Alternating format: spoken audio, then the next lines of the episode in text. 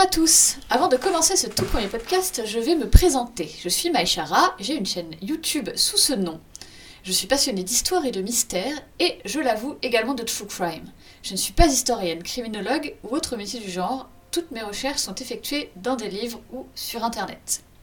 Ceci étant dit, je vais dans ce premier podcast vous parler de l'un des mystères irrésolus qui m'intrigue le plus, celui de l'homme au masque de fer.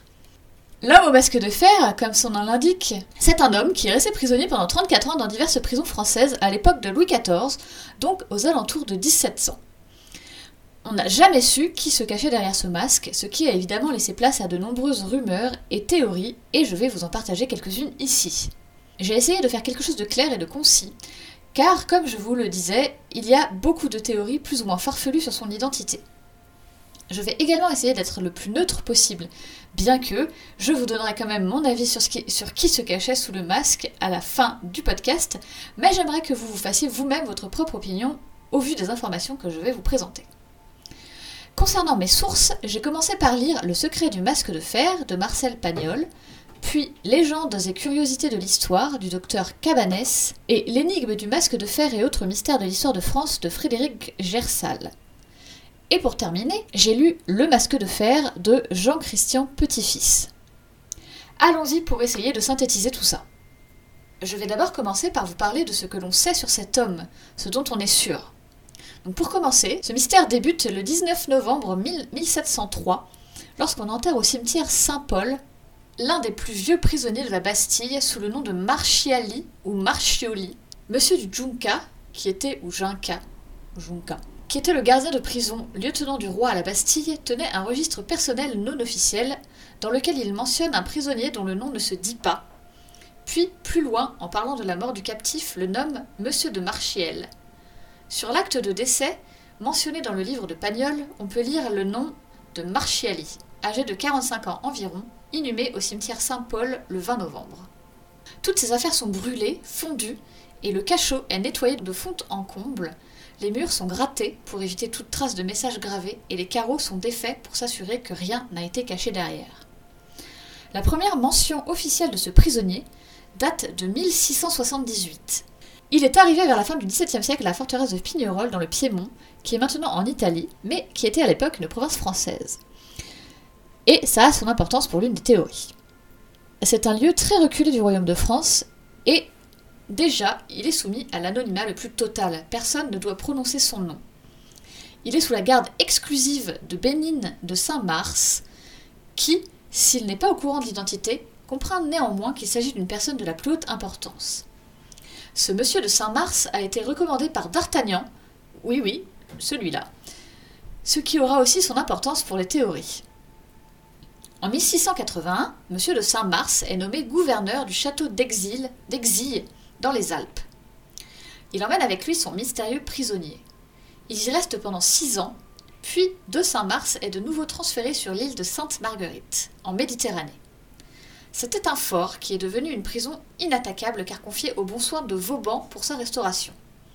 Vauban, c'était un, un, génie architecte de fortification. Autant vous dire que s'il avait décidé que personne sortirait de sa prison, personne n'en sortira. Pour ce transfert, Saint-Mars prend d'énormes précautions. Il fait transporter l'homme dans une chaise à porteur entièrement isolée et il lui fait également porter un masque. Les porteurs sont italiens, on peut donc imaginer que l'homme ne parlait pas italien. 45 hommes armés le suivent, avec pour ordre de ne pas lui parler ni le regarder et de bien sûr ne laisser personne s'approcher. Il va rester 11 ans dans sa cellule de Sainte-Marguerite. En 1698, Saint-Mars reçoit une nouvelle promotion. Il devient le nouveau gouverneur de la Bastille. C'est la promotion ultime pour cet homme qui a voué sa vie à protéger ce mystère. Il accepte et veille de nouveau à tout organiser pour le transfert de l'homme au masque de fer. C'est ici que l'homme mourra, cinq ans après.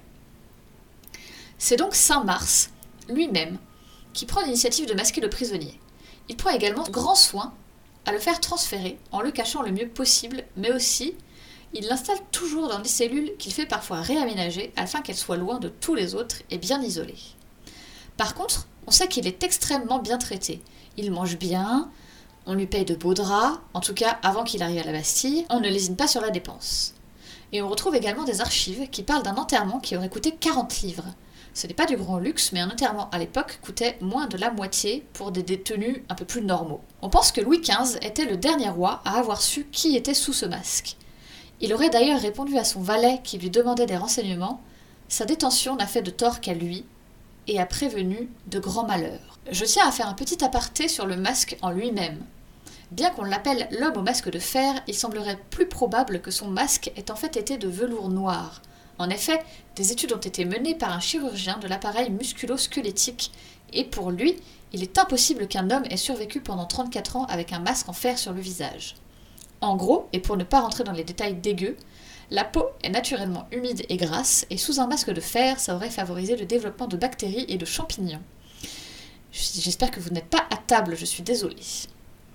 Il est très probable qu'un homme portant pendant tant d'années un masque en fer aurait fini par contracter un jour ou l'autre une septicémie. Il est également très probable qu'il n'était obligé de le porter que lorsqu'il sortait de sa geôle pour aller à la messe, pendant les transferts ou quand il voyait le médecin, puisque de toute façon le seul à le servir était Saint Mars et qu'il connaissait son identité. Maintenant, les théories. J'ai sélectionné 5 théories car il y en a énormément en fonction de celle qui me plaisait le plus, que je trouvais le plus plausible, mais également du nombre de leurs défenseurs. Je les ai classés très subjectivement, par ordre de celle que je trouve la plus farfelue à celle que je trouve la plus crédible. Mais avant de commencer, je vais vous citer pêle-mêle celle que je n'ai pas souhaité développer. Alors, on a pensé que l'homme au masque de fer pourrait être D'Artagnan, qui n'aurait pas été tué mais seulement blessé à Maastricht puis envoyé à Pignerol, Henri II de Guise, qui déplaisait au roi parce qu'il était très beau, très riche et qu'il étalait sa puissance aux yeux de tout le monde, un esclave noir, le nain Nabo, qui aurait été l'amant de la reine et avec qui elle aurait eu une fille, la Mauresse de Moret, une nonne qui reçut pendant toute sa vie de nombreuses visites de la famille royale.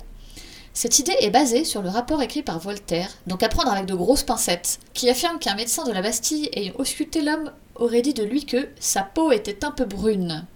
Ce qui a suffi à Voltaire pour extrapoler et estimer que donc il était noir. De plus, on sait que la fille supposée métisse de la reine était en fait malheureusement une petite fille malade, qui n'a pas survécu à sa naissance. On a également pensé à un lord anglais, un fils illégitime de Charles II d'Angleterre ou de Cromwell, et aussi au lieutenant général de Bulonde. Passons maintenant aux cinq théories que j'ai souhaité développer davantage. La première, c'est Molière. Les écrivains Anatole Loquin en 1883 et Marcel Diamant-Berger en 1971 défendent cette thèse en avançant que Molière ne serait pas mort après la, fameuse représentation du malade imaginaire, mais qu'il aurait été arrêté suite à sa pièce Tartuffe, qui n'aurait pas plu aux jésuites. Cependant, cette théorie n'est que moyennement envisageable car elle ferait mourir Molière à plus de 80 ans alors qu'il avait une mauvaise santé et qu'en plus, lors de sa mort, il était entouré de nombreux témoins.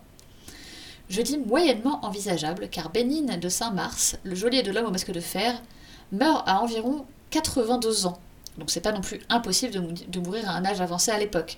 Mais le fait que Molière était malade et qu'en plus beaucoup de personnes l'aient vu au moment de sa mort font de lui un candidat peu probable. Nicolas Fouquet. Cette théorie est défendue par les écrivains Paul Lacroix, Jean Marcallet et, et Pierre-Jacques Arez, l'écrivaine Madeleine Thiollet, l'historien de Pignerol, donc la première prison du masque de fer, Mauro Maria Perrault, ainsi que le chercheur Claude Dabos. Nicolas Fouquet s'attire les foudres du roi Soleil, car en gros, il pioche dans la caisse, mais également parce qu'il complote avec le Parti Dévot, qui est une société secrète catholique. En août 1661, il organise une réception trop somptueuse en l'honneur du roi dans son château de Vaux-le-Vicomte. C'est la goutte d'eau qui fait déborder le vase, et trois semaines après, le 5 septembre 1661, Fouquet est arrêté par D'Artagnan sous prétexte de prévarication, qui est un grave manquement d'un fonctionnaire au devoir de sa charge, et de lèse-majesté pour avoir fortifié une place sans l'accord du roi. Il est d'abord enfermé à Angers, puis à Vincennes et enfin à la Bastille. Sa peine de bannissement est rapidement transformée par le roi en peine de prison à vie. Il sera envoyé à Pignerol. Officiellement, Fouquet y meurt en 1680. Cependant, certains historiens pensent que sa mort a été feinte. Sa dépouille repose probablement dans un caveau familial, mais sans aucune mention de sa présence, ce qui renforce la croyance que son corps n'a jamais été retrouvé. De plus, Saint Mars a dit une fois en parlant du prisonnier, celui que le public croit mort mais qui ne l'est pas. Mais on sait que Saint-Mars a remis le corps du surintendant à sa famille et qu'ensuite la dépouille est restée exposée un an au monastère Saint-Claude à Pignerol. On a longtemps objecté que Fouquet aurait eu 88 ans lors de sa mort à la Bastille, ce qui semblait très âgé pour l'époque. Mais plusieurs historiens estiment que Laure n'est pas mort à la Bastille, mais à Sainte-Marguerite, et que l'homme enterré au cimetière Saint-Paul était un leurre. Alors vous allez me demander, oui, mais pourquoi on aurait masqué Fouquet du jour au lendemain? Et je vous répondrai que c'est une bonne question. Là aussi, des théories ont été proposées. Fouquet aurait été sur le point d'obtenir une grâce afin d'être libéré, et Colbert, Louvois, qui étaient deux ministres très influents de Louis XIV, et Michel Le Tellier, qui est le père de Louvois et le secrétaire d'État à la guerre, le redoutaient, et surtout, ils avaient comploté pour le mener à sa perte, et donc ils voulaient à tout prix empêcher sa libération pour ne pas subir sa vengeance. Selon moi, ça pose quand même une autre question. Comment Colbert et Louvois seraient-ils parvenus à imposer à Saint-Mars de faire porter un masque à Colbert et surtout de faire toute cette mise en scène? Peut-être grâce à des menaces ou à des pots de vin, mais j'ai pas l'impression que Saint-Mars était un homme à se laisser influencer ou acheter. La troisième théorie, c'est le comte Ercole Maccioli. Déjà, on peut commencer par noter la ressemblance entre le nom Maccioli et le nom sous lequel a été enterré l'homme au masque de fer dont je vous ai parlé précédemment, Marchioli. Cet Italien était un ancien ministre du duc de Mantoue, un peu tombé dans l'oubli. Lorsqu'il a été contacté par la France pour servir d'intermédiaire entre ce duc et le roi de France, qui souhaitait acheter en toute discrétion une forteresse en Italie, il a accepté tout de suite en pensant qu'il allait pouvoir en tirer profit. Il faut dire que le jeune comte était régulièrement fauché. Cette place forte de Casale était une forteresse qui, avec celle de Pignerol, aurait permis à la France d'asseoir son pouvoir militaire dans la Haute-Italie, de dominer la Savoie et de surveiller la République de Gênes et le Milanais espagnol. Autant dire qu'il ne valait mieux pas que l'affaire s'ébruite. Le comte Mattioli va vendre le secret de l'accord à des cours étrangères avant qu'il ne soit officiel. D'abord à Turin, puis à Venise, à Milan, et pour terminer aux Espagnols. La place forte de Casale étant la porte d'entrée vers l'Italie, cette transaction inquiète beaucoup les différentes cours. Louis XIV, qui avait fait venir Mattioli à Paris, l'avait reçu à Versailles, lui avait offert une bague en diamant, beaucoup d'argent, et lui avait promis un avenir pour ses deux fils, ne prend pas très très bien la chose et se sent ridiculisé. Mais pas autant que d'Estrade, qui lui avait été le négociateur côté français et qui a très peur que sa position à la cour soit fortement remise en cause après ce cuisant échec. Cet homme décide donc de tendre un piège à Mattioli sans attendre l'accord du roi. Non seulement la réponse positive de Louis XIV arrive rapidement, mais en plus le roi décide d'emprisonner Mattioli à Pignerol, en précisant bien que personne ne doit le savoir car ça ne se faisait pas, même pour le roi de France, d'enlever et d'enfermer un ministre étranger. Il faut noter que le comte italien est arrêté avec l'un de ses valets, ce qui aura une importance pour le nombre de prisonniers à Pignerol. Cependant, on sait, grâce à une lettre du 27 décembre 1693, que Mathioli n'a pas suivi Saint-Mars lors de son départ pour le fort d'Exil, il ne le rejoindra que sur l'île de Sainte-Marguerite. Au début, le comte Mathioli fut incarcéré sous un faux nom, mais l'idée fut évoquée de se servir de lui comme monnaie d'échange contre la ratification du traité précédemment échoué. Cependant, le duc de Mantoue fut très soulagé de savoir que cet homme ne sortirait jamais de prison.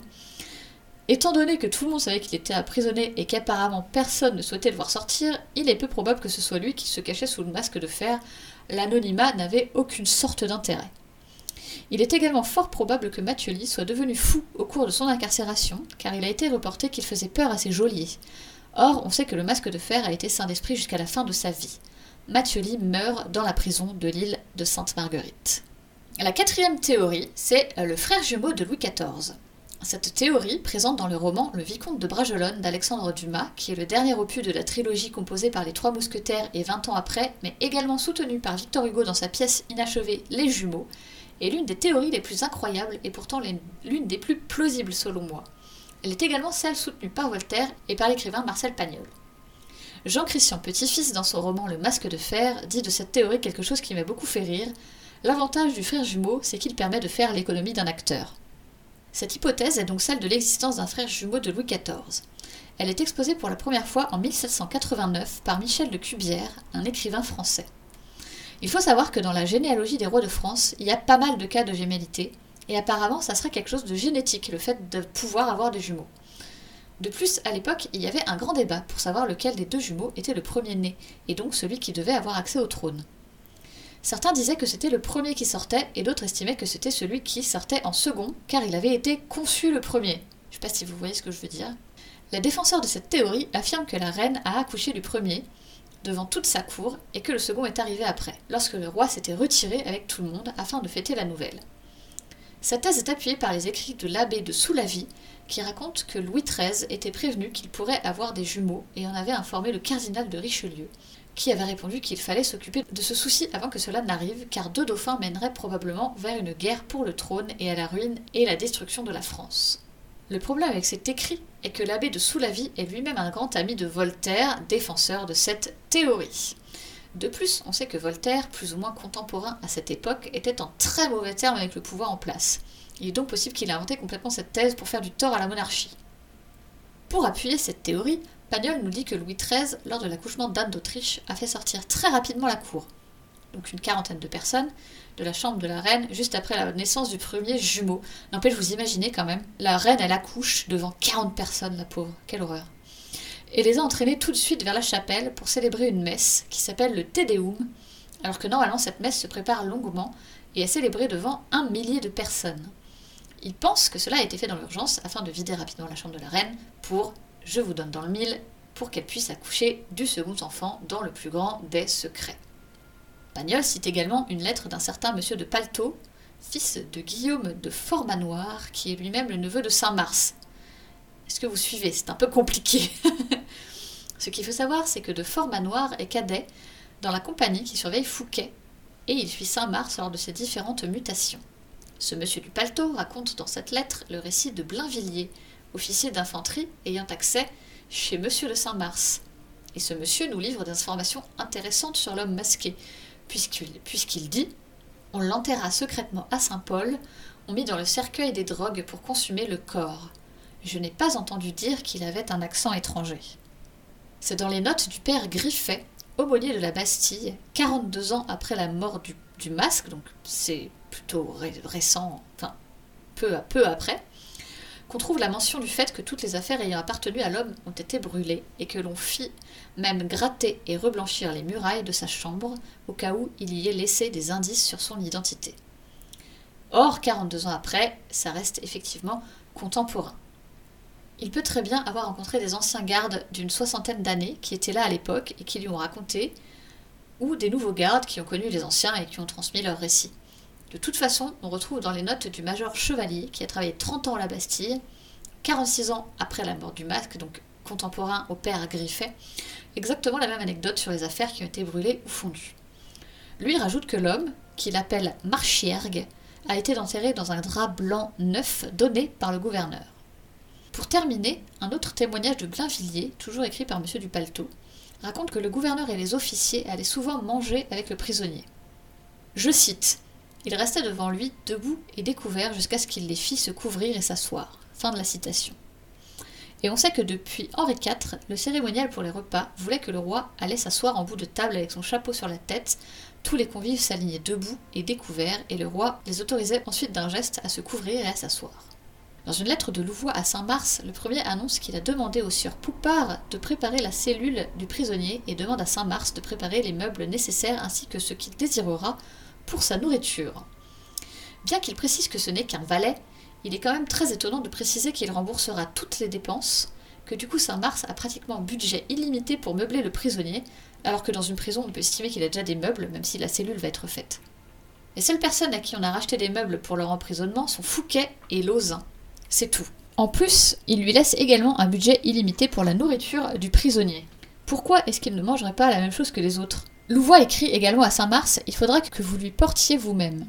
Donc c'est le gouverneur de la prison qui va tous les jours lui apporter son repas. Bon, ça, ça peut s'expliquer par le fait que le prisonnier doit éviter au maximum, les contacts humains. Mais quand même. Et pour terminer, j'ai cité plus haut le sieur Poupard. Poupard, c'est le collaborateur direct de Vauban, qui, comme je vous le disais au début, est l'architecte militaire de génie, vraiment de génie, du règne de Louis XIV. Le mec, c'est vraiment pas n'importe qui. Pourquoi est-ce qu'on va demander à son plus proche collaborateur de refaire une cellule de prison? Il a probablement pas mal de choses plus importantes à faire. Sauf si le prisonnier n'est pas qu'un valet. Et la euh, dernière, cinquième et dernière théorie, c'est Eustache d'Auger ou d'Angers. Si on est sûr d'une chose, c'est que le prisonnier a été retenu captif pendant 34 ans sous le nom d'Eustache d'Angers. Est-ce que c'était son vrai nom ou juste un nom d'emprunt pour dissimuler quelqu'un de plus important? Là est toute la question. Le dernier candidat au très convoité poste de mystérieux homme au masque de fer, c'est donc un ancien valet du nom d'Eustache d'Auger. On sait que Saint-Mars était gardien à Pignerol de six prisonniers en 1681 après la mort de Fouquet. Il y avait Mathioli et son valet Rousseau. Mathioli est devenu fou rapidement et n'avait pas besoin d'être caché derrière un masque. De plus, dans une correspondance datant de 1694 entre Barbezieux et Saint-Mars, il parle du valet du prisonnier qui est mort. Le seuil ayant eu un valet, autre que Fouquet, c'était Mathioli. On peut donc en déduire qu'il est mort en 1694 dans la prison de l'île Sainte-Marguerite. Il y avait également un moine jacobin appelé Lapierre, devenu fou également. Il a d'ailleurs un temps partagé la cellule de Mathioli. Dubreuil, c'était un agent double du gouvernement des Pays-Bas espagnols libéré en 1676. La Rivière, le valet de Fouquet, et Eustache d'Angers. Le fils de Barbezieux, qui prend la suite de son père dans ses fonctions de secrétaire d'État à la guerre, dit dans une lettre à Saint-Mars en parlant du mystérieux détenu Lorsque vous aurez quelque chose à me demander du prisonnier qui est sous votre garde depuis vingt ans. Or, à ce moment-là, on sait que Dubreuil a été libéré et n'est resté que cinq ans sous la garde de Saint-Mars. Le moine Lapierre est entré en 1674 et n'y est resté que sept ans. Mathioli et Rousseau, quant à eux, n'y sont restés qu'un peu plus de deux ans, puisqu'ils n'ont pas quitté Pignerol avec Saint-Mars. La rivière est entrée au service de Fouquet en 1665 et a été emprisonné véritablement en 1680, ce qui ferait 11 ans. Eustache d'Angers, pour terminer, a été incarcéré en 1669, ce qui, au moment de la lettre, ferait un total de 22 ans d'emprisonnement. Mais commençons par le commencement. En juillet 1669, une lettre de cachet du roi demande l'arrestation d'un certain Eustache d'Auger ou d'Angers sous le motif étant mal satisfait de la conduite du nommé. Il est interpellé à Calais, ce qui laisse à penser que son secret avait un rapport avec les relations franco-anglaises de l'époque. Une spécialiste de l'histoire des îles anglo-normandes, Madame Edith Carré, pense que Eustache d'Auger était en fait le fils bâtard de Charles II d'Angleterre et qu'il était au courant que son père voulait se convertir au catholicisme, ce qui aurait mené à son enfermement. À l'époque de son arrestation, une négociation était en cours entre le roi d'Angleterre et le roi de France par l'intermédiaire d'Henriette, la sœur de Charles II. En échange d'une alliance militaire, le roi de France s'engageait à aider son cousin le roi d'Angleterre à se convertir au catholicisme, alors qu'à l'époque la religion officielle était la religion anglicane. Et on sait qu'à l'époque, les questions de religion étaient extrêmement risquées et dangereuses. Si la volonté du roi d'Angleterre de faire changer la religion d'État avait été ébruitée, le pays aurait risqué une révolution. Eustache aurait pu être un valet d'Henriette, donc la sœur de Charles II, chargé de transmettre des documents qu'il aurait lus par curiosité ou inadvertance. Il aurait donc été au courant de la prochaine conversion du roi d'Angleterre au catholicisme et pour, ne pas que cela s'ébruite, on l'aurait fait arrêter puis emprisonner. Pagnol, quant à lui, mentionne la conspiration roue de Marcilly, qui a pris place à Londres et dont le chef fut roué vif en place publique à Paris deux semaines avant l'arrestation de Daugé. Ce roux serait à la tête d'un complot visant à renverser le roi Louis XIV avec l'alliance de grandes puissances européennes, et l'une des personnes à l'initiative de, cette, révolution ne serait autre que le frère mot du roi qui viendrait revendiquer son trône, évidemment. Et le valet Martin, censé être le valet de Roux, arrêté à Calais en 1669, serait en fait ce fameux frère jumeau. Il aura été ensuite renommé Eustache d'Auger, afin de brouiller les pistes, puis transféré. Dans une lettre de Louvois à Saint-Mars, on sait qu'il lui demande de tenir le prisonnier enfermé et isolé du reste de la prison dans une nouvelle cellule fermée par deux ou trois portes, afin qu'on ne l'entende pas crier. Louvois donne pour instruction de lui fournir un livre de prière et s'il en demande quelque autre, de lui en fournir. Donc l'homme savait lire, ce qui est surprenant pour un valet à l'époque quand même, vous me l'accorderez. Il autorise également Saint-Mars à faire intervenir un médecin et à acheter toute médicamentation nécessaire sans demander la permission avant. Pagnol rappelle qu'à l'époque, il y avait une croyance populaire qui estimait que, lorsqu'un jumeau était malade, le second ne tarderait pas à dépérir. En autorisant donc cela, c'était selon lui du roi dont il prenait soin. Cependant, on voit dans les comptes de la prison qu'il fut alloué à l'entretien de ce prisonnier la même somme qu'au valet de Fouquet, alors que pour Fouquet lui-même la somme était onze fois plus élevée. On peut donc estimer que ce n'était pas une personne d'origine noble ou bourgeoise. Mais ça, ça reste encore de l'interprétation personnelle.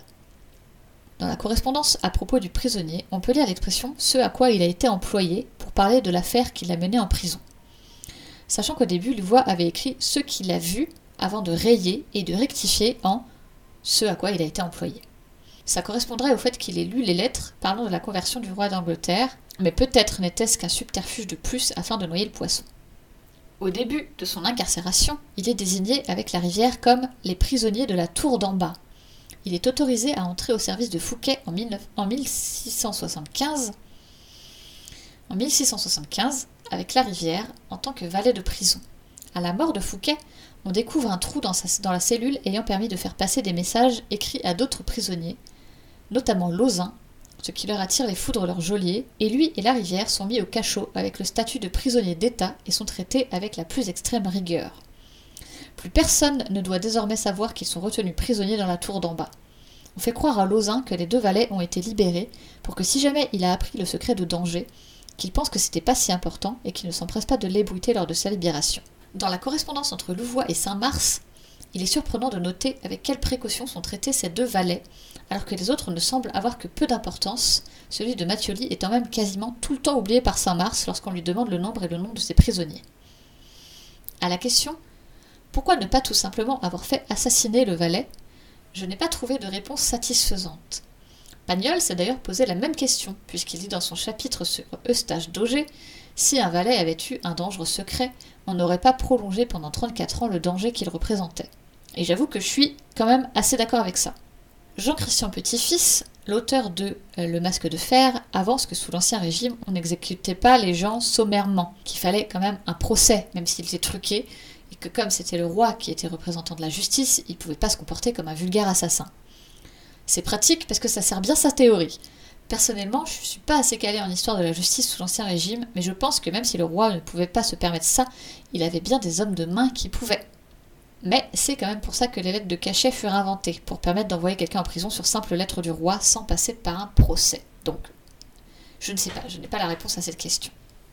Pour terminer, il est également très possible que Saint-Mars, pour se donner de l'importance, aurait masqué un prisonnier afin de faire croire qu'il était le gardien d'un grand personnage, alors que pas du tout. Ce prisonnier était probablement Eustache d'Angers. Mais toutes ces prudences et ce mystère autour de lui aura été créé et surtout entretenu par son geôlier. John Noon, un écrivain anglais, a dit Le masque de danger n'avait pas pour but de cacher qui il était, mais qui il n'était pas. Ce n'était pas en lui-même un homme d'importance, mais il était nécessaire pour l'image de son, geôlier qu'il parut l'être. Ça plaisait énormément au surintendant d'être le gardien d'un secret, et il est envisageable, voire très probable, que l'homme au masque de fer ait été masqué sur son ordre. En effet, on ne retrouve dans aucune correspondance une demande écrite de masquer l'homme, mais plutôt de faire en sorte qu'on ne puisse pas le voir. L'initiative vient donc de Saint-Mars, qui aurait pu y voir une façon de se faire reconnaître comme l'homme ayant gardé le plus gros secret de l'histoire de France. Et la preuve, ça aurait plutôt pas mal fonctionné, puisque plus de 350 ans après, on en parle encore. En commençant mes recherches, je me suis demandé pourquoi, puisque l'homme avait été enterré, on ne se servait pas de ses ossements pour faire des prélèvements et des tests ADN dessus, puisque maintenant on peut le faire. Or, il s'avère que l'église Saint-Paul a été détruite et le cimetière adjacent vendu il est très possible que les corps aient été déposés dans des fosses communes et il est donc pratiquement impossible aujourd'hui de retrouver la sépulture de cet homme. C'est quand même vraiment dommage ça. Euh, moi personnellement, si vous voulez mon avis, je suis très tentée de croire que l'homme au masque de fer était le frère jumeau de Louis XIV parce que ça répondrait aux deux questions fondamentales que personnellement je me pose. Pourquoi masquer un prisonnier pendant 34 ans si ce n'est parce que son visage est connu de tous? Et pourquoi garder en vie un prisonnier pendant 34 ans? Parce qu'effectivement, si c'était bien le frère de Louis XIV, il y avait tout d'abord l'histoire de la superstition des jumeaux, et également le fait que, eh ben, pour faire tuer le jumeau du roi, donc qui doit probablement lui ressembler comme de gouttes d'eau, eh, ça doit pas être si évident. Bon, j'avoue aussi que cette théorie, c'est la plus romanesque, c'est aussi pour ça que mon choix s'y a arrêté. J'espère que euh, ce premier épisode vous aura plu. J'ai terminé euh, pour aujourd'hui. Euh, ça va être un, je pense, assez long épisode pour commencer. J'espère que vraiment que ça vous aura intéressé, qu'il n'y aura pas trop de couacs parce que, et que tout est bien compréhensible. Je sais qu'il y a beaucoup de dates, il y a beaucoup de noms, tout ça. Euh, si vous connaissiez pas l'histoire de l'homme au masque de fer, ça, ça risque d'être un petit peu euh, confondant. Donc n'hésitez pas à l'écouter plusieurs fois ou même à, faire euh, vos propres recherches. Il y a beaucoup beaucoup de documentation sur cette affaire. Et surtout, n'hésitez pas à me donner votre avis si, vous avez votre propre avis sur qui se cachait sous, sous ce masque. Ça m'intéresse beaucoup de savoir. N'hésitez pas à partager cet épisode avec vos amis, votre famille ou qui vous voulez pour me donner un petit peu de visibilité, ça serait très sympathique. Je vous souhaite une très bonne journée et je vous dis à bientôt pour un nouvel épisode.